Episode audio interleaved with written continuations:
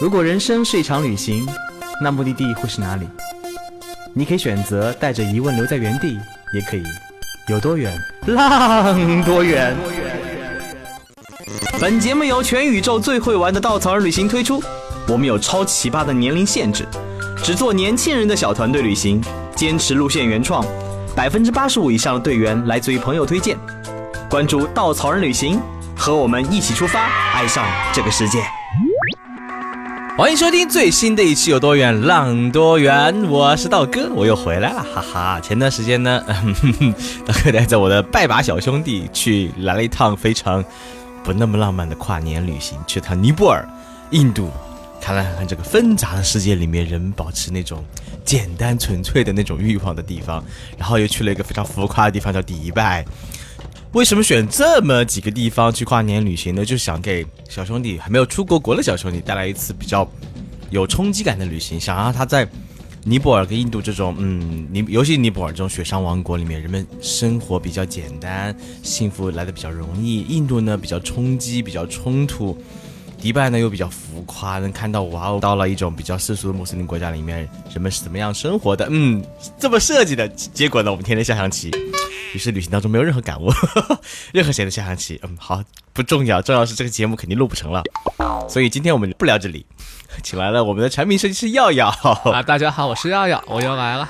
耀耀切克闹，我们来聊一聊今天很奇怪的一个地方，叫东北。为什么呃说奇怪呢？因为道哥虽然很怕冷，但呢很奇怪的是每年都会去到东北这个地方，要么冰天雪地的这种户外的地方，感受一下这种极致的冷，给自己心灵带来一种震荡感。但我们聊过很多东北的雪啊、冰啊怎么玩，我们今天想换个角度，为什么呢？就是因为耀耀作为刚接手东北的产品人，他其实心中有一定会有万匹草泥马飞这这飞着开过、跑过、奔过。耀耀来说一下你接介绍这条路线的心路历程。心路历程啊，嗯。在之前的话，因为自己在带队的时候也去过东北嘛，自己旅行的时候也去过东北。作为一个南方的孩子去了东北的话，就是去玩雪啊。所以我在我记得，就是我特意翻到了在二零一三年的时候，我发了条朋友圈。那个时候的话，去东北旅行，你是如何在你庞大朋友圈里面一下找到二零一三年的朋友圈？大概翻了五分钟左右吧。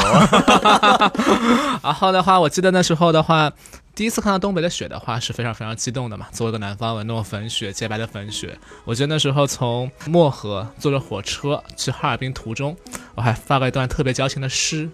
啊，基于我对那边土地的感情，我想简单的念两句。我觉得人是矛盾的个体啊。我刚刚还说那个印度尼泊尔跟迪拜那种冲突感，耀耀又是个很要的人，就是天天哼那种爱不爱我啊，爱不爱我啊，突然间又是诗人上身，你是诗人跟诗人的两种结合体吧？对，第二个是诗是写诗的诗，对，哈哈哈。那首诗的话是一首武侠小说的一篇开篇，它叫“跋涉千里来跟你告别，在最初和最后的雪夜。”悲冷寂静的荒原上，并肩走过的我们，所有的话语都冻结在唇边。好，后面就省略啊。不管怎样，看着看着那样的东北的那样的一个荒原，那样那样的一个雪景的话，就有那样的诗，然后对这片土地充满了感情。在那之后的话，我就做一个决定，就是说我再也不要来东北了，因为因为实在是实在是太冷了。等一下，等一下，好像我们现在会立这样的 flag。嗯，哎，说到 flag，如果大家有什么新年愿望，有什么想给刀哥留言的，欢迎在刀哥的评论下面踊跃说出你新年的愿望，能不能实现的不重要。所以在后来的话，呃，因为主要是太冷了嘛，而且大家对雪雪的期待往往一下子满得到充分满足了，好，我就觉得好像对对雪没有什么太大的期待了啊，所以我就在往当年的产品要分区域的时候。啊，有问我说，除了西北之外，还想接哪个区域？啊，他说我，我当时回答是，除了东北都可以。嗯，不过不过，但是后来当东北这个地方真的还是交接到我手里的时候，其实我对他还是那种回忆啊，那种情感重新还是涌现上来了。哇，好官方的回答，内心一定不是这么想的。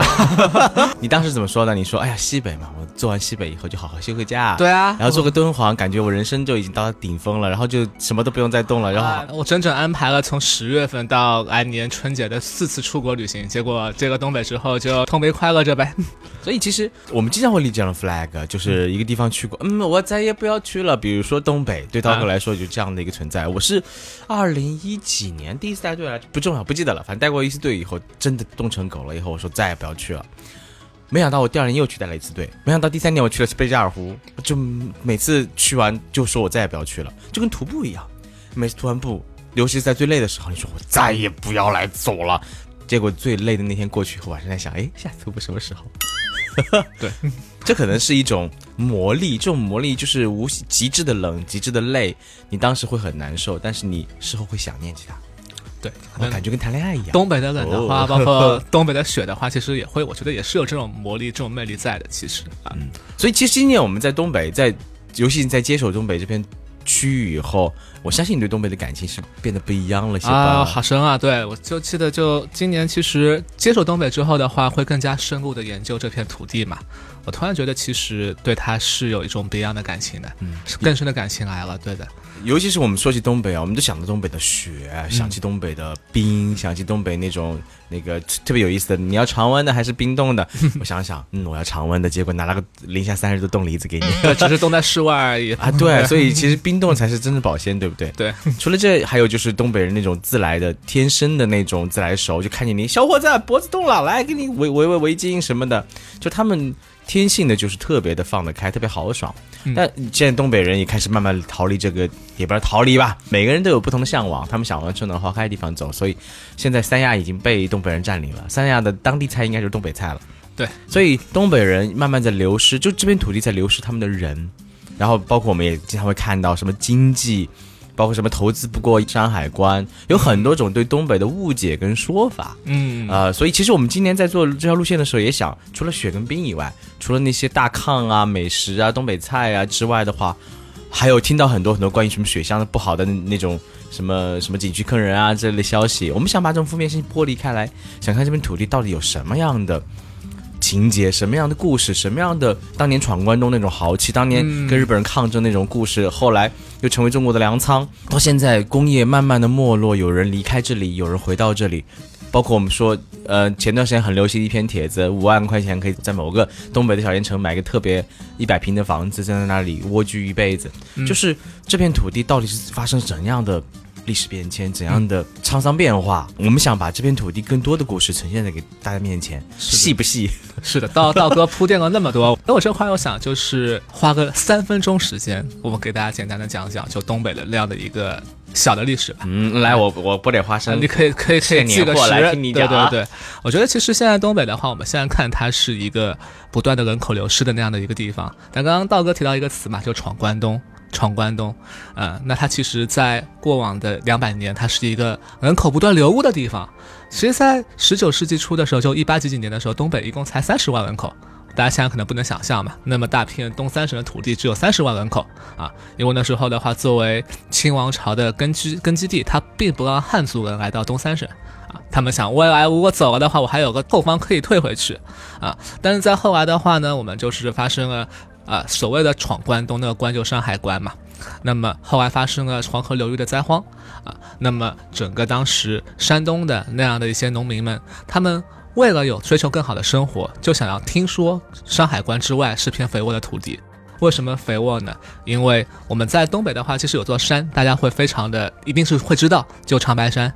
然后长白山的话呢，有一个非常著名的一个点就是天池。那长白山天池的话，应该是整个东北的那样的一个地理的母亲，它天池孕育了很多很多的河流啊，灌溉了这片东北的土地。那这片土地又是什么土地呢？我们常说东北是片黑土地，对不对？那它为什么是黑土地？又跟雪有关，因为雪的话，就大雪覆盖了植被，然后使它的植被在下面不断的腐化，然后使土地的有机含量特别的高。所以这片土地关外的人民听说它种啥得啥，然后这里还能淘金，于是大大量的老百姓开始迁往东北，然后冒着生命的危险，冒着清政府的干涉，逃往东北。到之后，为了抵御俄国的对东北的那样的一个入侵和觊觎呢，当时的话，清政府的话就官方的开放了东北。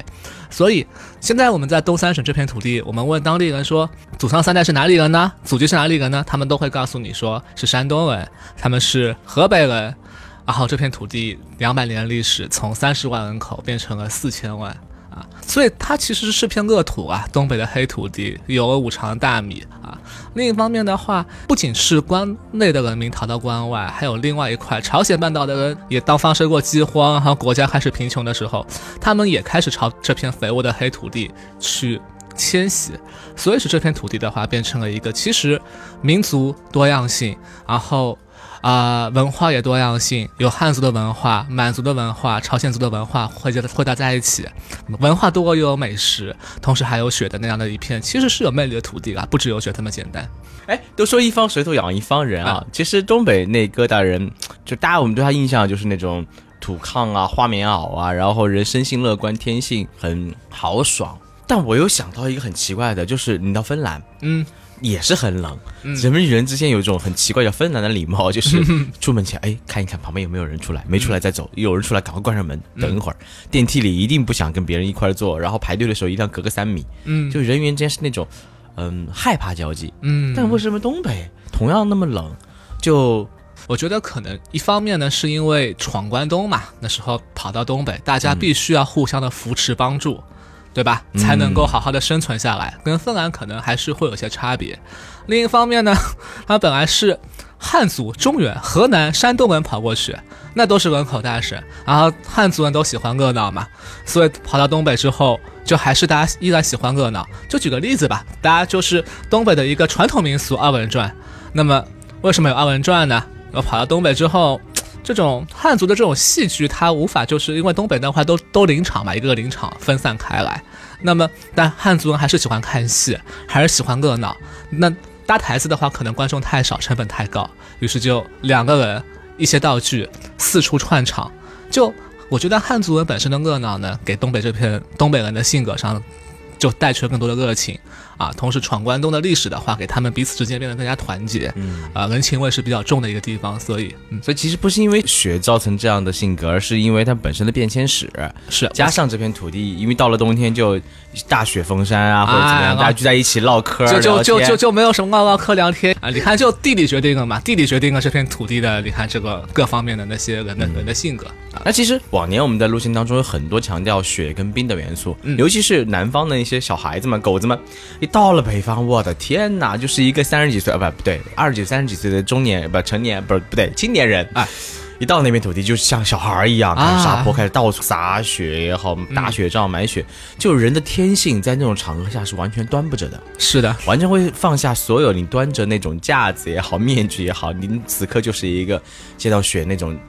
那种豪豪爽的幼稚就来了。是的，是的，所以其实往年我们在这活动当中，我们会加很多很多鼓励大家跟雪跟冰发生亲密接触的关系的事情，比如说我们还做了一个很有趣的冰上运动会，对，就是鼓励大家在冰上推人呐、不不对，就是滑人呐、当人体保龄球啊，还有很多很多好玩的冰上拔河冰车啊冰车啊之类的。但我想今年我们在除了冰跟雪之外的话，我们更多想展示，更多想大家感受到这片土地上人的人情味儿。嗯，所以我们有哪些小的活动？首先的话，在人的人情味上，我们会有一个很大的变化嘛。今年其实加了朝鲜，嗯但同时人的人情味这天最最可能感受深刻的是呢，呃，我这次想展现一个就是长白山，你知道是中朝两国的边界山，对界界山长白山留下的一条图们江。它是中朝两国的界河。那么在呃一八六零年左右，包括朝鲜非常困难的九四年之后，会有很多脱北者嘛，包括会有很多朝鲜人的话来到了我们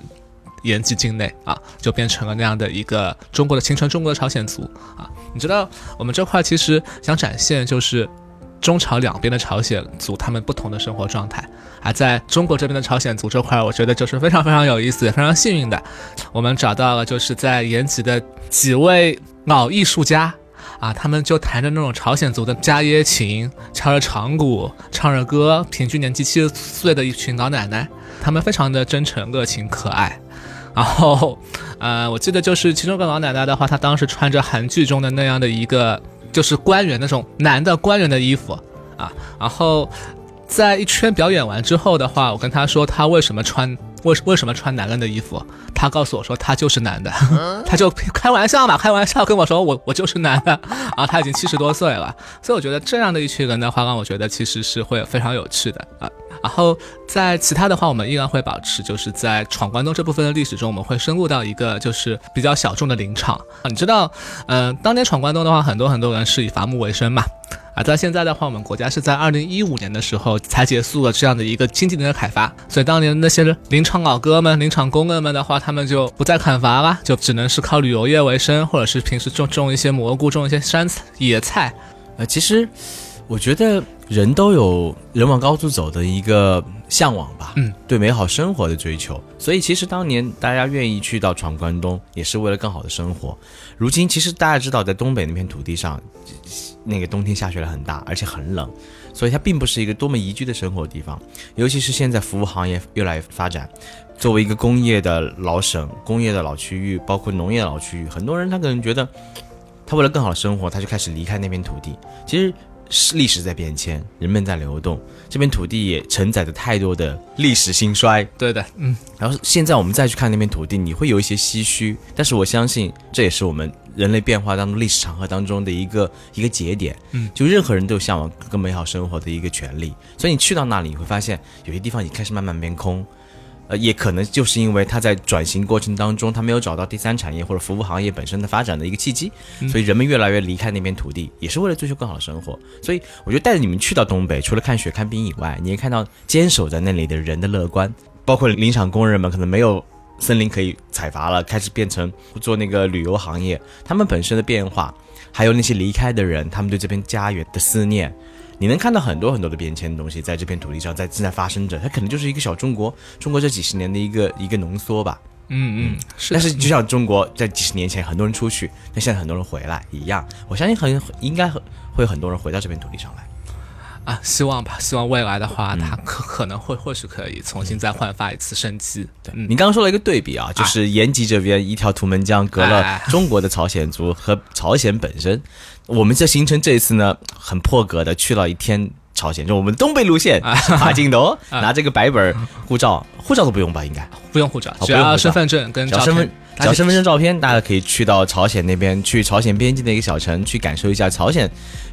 被朝鲜包装过了朝鲜的样子，应该是很有趣的一段经历吧。哎，我我自觉得很有趣了。那我觉得先跟大家分享几个小的点吧。其实不仅是这个朝鲜本身的那样的一个小城，整个的现在的延吉，大家知道是一个就是边境城市嘛，也是朝鲜自治延延边朝鲜自治州的那样的一个首府啊。那么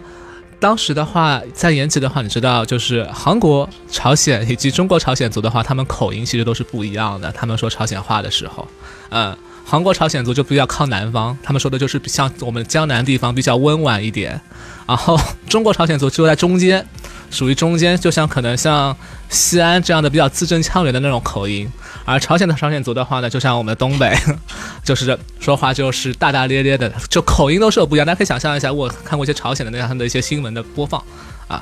可以这么理解，比如说韩国朝鲜族，欧巴，对欧巴，啊，差不多，好吧。朝鲜的朝鲜族可能要更加过分一点，你看过那些新新闻就啊啊啊就这样。对对对，然后这个对比是会很有趣、很强烈。然后其实到现在的话呢，其实我们当时，呃，我毕竟过境过两次嘛，其实在过海关的时候就会有些有趣的部分了啊，我们会看到。朝鲜人在那块儿跟我们一起过海关去朝去朝鲜，为什么呢？因为你知道朝鲜的话，它现在，呃，会派出一些可能根正苗红的一些人的话来到中国这块工作嘛，就好像我们当年就是延边的朝鲜族会去韩国工作赚外汇一样啊，来我们这边工作，工资是多少呢？一千八百块钱，然后呢上交国家百分之六十，自己留着大概七百块钱，依然觉得是日子已经很好过了啊。发发现他们跟我们一起在过海关，然后全是女孩子。我当时第一次去的时候就试着跟他们打个招呼啊，说声啊啊你好 C 哟，然后以及中文问来这里干什么呀？啊，发现他们。只是对我笑啊，并不踩我。其实我们这个过海关的方式是一个就是步行过关的方式嘛，就是一条图门江五百五百米，然后中间会有个竖起的杠杠，那块就是我们的两国交交界处了。跨过那边就就到朝鲜了，然后走到那边之后呢，你就会听到，就开始听到它那块儿那个地方的话，全称叫做朝鲜咸镜北道稳城郡南阳劳动者区的那个大喇叭开始在那边放来自平壤的那种大喇叭的声音，你突然觉得自己就穿越到了六七十年代，中国六七十年代。虽然你没有去过六七十年代，但是啊，道哥可能去过六七十年代，对我没有去过六七十年代，但是呢，等一下，等一下，我是如何能穿越到中国的六七十年代？你你可能是生活过，生活过啊，不不不滚！你说二零六七年吗？啊，是的，是的，是的，就就会觉得那种穿越感很强，就穿越感慢慢就把你覆盖了。所以我觉得，虽然刚刚道哥说是一个朝鲜包装过的朝鲜，没错，但是呢，那种穿越感本身是非常真实的。我觉得有有一种很有趣的一点是，其实很多的中国游客，包括我们的队员们，去到那边的时候会。感受得到，当时被包装过的朝鲜，就每个人的笑是一样的，说的话是一样的，导游们所表现出的一样的，包括能不能拍照，很多规则也是一样的。但你知道那种规则下面那种暗潮涌动，那种人笑容下面隐藏的东西，其实你是能明显感知感知到的。包括我们可能在车上，你看到周边的人、周边的事情，都是被刻意掩饰、粉饰过的。对，啊这个粉饰不能说好与坏，但是呢，你会觉得很有意思。就像《楚门世界》，嗯如果大家看过这部电影。很推荐去看这部电影。这部电影就是一个只有一个人是明白着活着，所有人的演戏的一个状态下，是什么样一种人性的一种挖掘跟迸发。在这种环境下，你会觉得真的很有趣。对，非非常有趣。我就分享几个小点。你知道，其实它本身是个楚门的世界嘛。那我本身的话，我作为一个比较妖的人呢，我到那块我就想去试探他们的底线。啊，你知道，就是我们在那个环境下，所有的朝鲜都是一样的，就是你是被会被一个向导游加上两个国安局的人员看着的，只看他们想给你看的地方。然后基本上全程的话，你能真正交流的朝鲜人就他们三个人。那么在我第一次去的时候呢，我就去不断的挑战这三位的底线。啊，就是问那个女孩子，比方说今年多大啦，结婚结结结有没有结婚啊？啊，工资赚多少呀？想不想嫁到想不想嫁到中国呀？当回到第四个问题的时候，啊，第三个问题赚多少，他会告诉你啊，只比中国低个两三千呢、哈哈，我啊，我就问他想不想嫁到中国呀？他就假装听不懂了，假装听不懂了。顺便插一下，这个时候中朝通婚，中国的男人是要留在朝鲜的，朝鲜男人是不能出，朝鲜女人是不能出来的。啊，啊，不不能不能流出的。我在这过程中，你要问他这个问题，加到中国的问题，因为比较敏感，他就不再回答你，假假装听不懂。然后针对那两个国安局的人员呢，大家最近如果说小伙伴看韩剧什么《爱的迫降》这种，对吧？一定跟玄彬肯定还是差别很大的，但但是确实是比较冷峻的。我当然就试图跟他们开玩笑，比方说那时候下雪，就是给他们打雪仗，我还假装跟他们握手，我把手里攥着个雪球，然后想从后面跟他握手，假装跟他握手，然后他都会很配合你。但是呢，有一次当我从后面靠近他的时候，我想拍他一下，然后突然发现他是他是有反应的，在我快靠近他的时候，他又立刻转过来把我的手抓住了。所以在这过程中不断的去试探这些人的底线，我觉得是很有趣的一件事情。其实也不是试探底线啦，啊就是说，尺度，呃，因为每个年轻人他内心有，就像可能耀耀在我面前，他目前啊是一个很严肃正经的样子，可能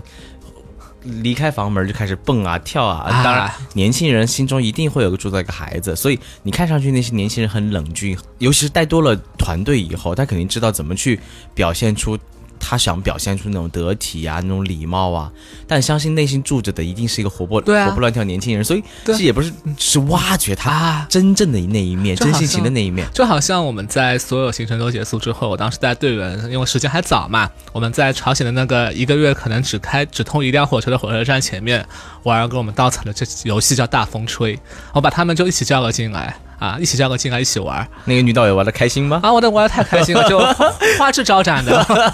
就是一直都玩了就那天他就是自己了。就他自己，对，就他自己啊，大风吹吹朝鲜了，对吧？他就一个笑着跑出来了，对。其实这个场景是他们搭建的，给你看到的东西是他们想看到的。但其实我觉得大家抱着一个敏感的心的话，你是会看到一些、感受到一些真实的东西的。再分享几个小点吧。朝鲜这趟旅行一般最好的就是一个就是那顿午餐。那顿午餐的话，我在十月份考察的时候去过啊，觉得真棒啊！四个人吃八个菜，然后都是有机的，特别好吃。然后后来发现，哎，怎么开始发团的时候，这顿午餐开始被吐槽呢？被吐槽太冷。于是，在我十二月份去首带了另外的一个版本的首发的时候，才知道了真相。你知道这个季节，朝鲜因为物质条件太匮乏，他们是不供暖的。啊，你们来想象吧，东北那么冷，对不对？室外三十度，他们室外室内是一样的，室内室外是一样的。所以当一个午餐做好之后，基本上两分钟之内，饿的就变成冰冷的了啊。那他们没有办法，没有办法解决这一点。然后呢，就是我们吃午餐的时候，会有服务员来给我们表演，他们穿着那样的一个非常漂亮的朝鲜的衣服啊，他们一定会下来牵一个男生上来一起跳舞，他们每次牵的都是我，都都是这都是同一个女孩子。你会发现十月份的时候，她的手是温暖的啊，十二月的时候，她的手是冰冷的啊，冰冷的手在那边。但是呢，就是她的工作，她做完了这个，她可以赚个工分啊，她还是要非常热情的来招待你。印象最深的就是孩子。就孩子，直到到最后的话，会有几个孩子来给我们就是展示才艺。在我第一次去的时候呢，孩子展示完才艺之后，在那边机械的朝我们挥手，你不走，他们就一直在那边挥手。然后我当时就想，我应该给孩子们带一些礼物的。其实你知道，我我我是作为一个旅行者嘛，我是有敏感的，就是啊，我们常说不能给当地的小孩礼物，会改变他们的生活，他们可能之后会依赖于向旅行者讨要礼物，对吧？不自己努力，是我们一直强调、想想要强调的一个理念嘛。但是朝鲜的孩子不一样，为什么不一样呢？他们的生活是被定死的，啊，他们的未来就是国家决定的，就你给他们，他们的生活不会改变啊，他们的意识也不会改变，那。但你给他们礼物本身的话，可能就那时候能够给他们一些帮助，一些文具，一些实在的帮助。所以在我第二次去的时候呢，我特意准备了笔，准备了一个来自世界各地的明信片啊，对，可以写上面写上给他们想说的话，可以未来可能这国家开放了之后，他们可以有机会去外面看看，种下一颗种子啊，给他们买个糖果。哎，结果没有想到的是，当我还是他们表演完了朝我挥手的时候，我们把糖果发给他们的时候，他们就是面无表情的。还是面无表情的，就一点点孩子的天真都没有看出来啊！那甚至有糖果掉地上的时候，他们也不去捡，还说我捡起来重新再交给他们的啊！他们会很机械的跟你说一声谢谢。但是呢，还好我我我快走的时候回头看了一眼，哈，我回头看了一眼，发现当我们真的走的时候，他们在那边还是在窃窃私语，在那边嬉笑，就好像说你拿的比较多，他拿的比较少，张明信片漂亮，那张不漂亮，背后还是会有些真实的事情啊。但这这次朝鲜游，我们还是有机会去看感受一下他们真实的生活的。嗯，我们会坐马车进入到朝鲜的那样的一个街道里去看啊。那为什么用马车，你知道吗？在当年不是用马车的，当年是。走进去的，但中国游客不太不太安分嘛，一共就三个人看我们看不住的，中国游客就串到了朝鲜的民居，跟当地人展示展开了真实的交流之后，朝鲜就吓死了，他们就决定用马车来约束中国游客的约束中国游客的行动，啊，同时再赚个小钱钱。那这过程中的话，你会看到他们的马路是土土的、黄黄的，然后的话呢，但是那边的孩子就真实的还生活在那边的孩子了，呃，穿的衣服非常的朴素，啊，打着补丁。但会有着孩子天然的微笑啊，朝着你挥手。大妈在那块用着那种挤水棒在那边挤着水，大家排着队。有供销社，国营的供销社，大家在那排着队买着米，但你不能下去作为游客。所以是会有些真实的生活存在，还给朝鲜跟我们形成的那种强烈的那种，他们想给我们看到的生活。我们过程中抱着一个敏锐的心的话，也能看到一些真实的部分啊。所以就是当我最后就是每一次走回中国的时候。当你走回那条界的时候，你听着那个来自平壤的那个广播声渐行渐远的时候，突然消失的时候，那感觉很神奇，那感觉真的很神奇，一下子就就是穿越回了另外的一个世界啊！嗯，其实突然点醒到哥对旅行当中那种穿越感的那种强烈认同感，因为印度大家如果知道的话，印度是一个两极分化很严重的地方。这次我去的时候，我特意订了一个特别好的酒店，是排名全球前一百的。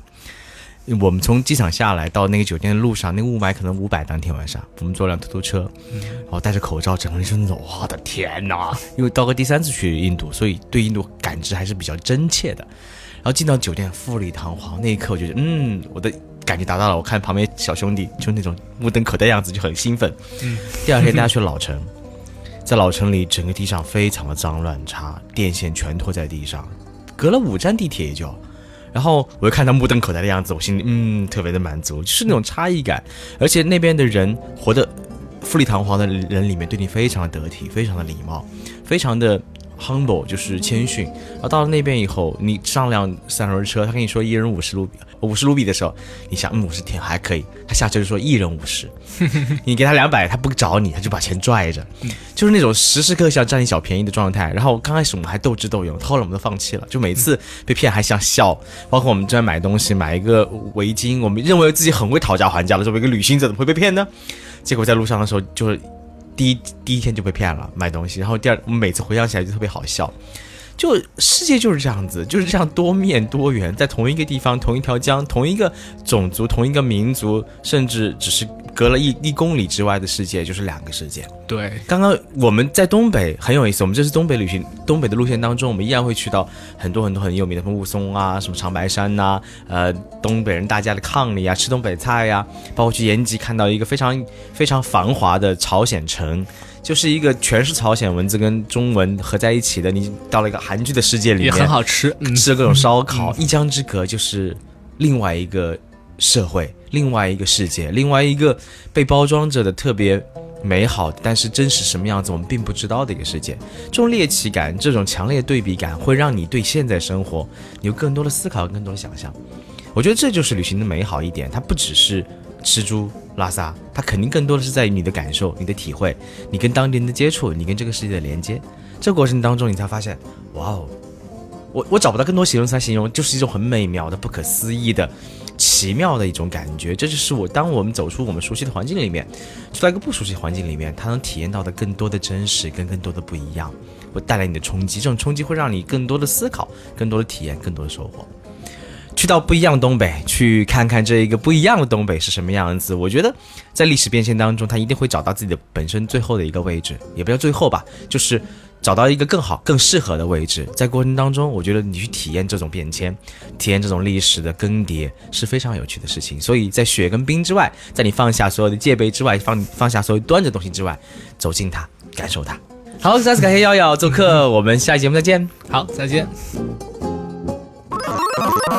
请搜索“稻草人旅行”，和我们德艺双馨、颜值出众的领队一起出发，爱上这个世界。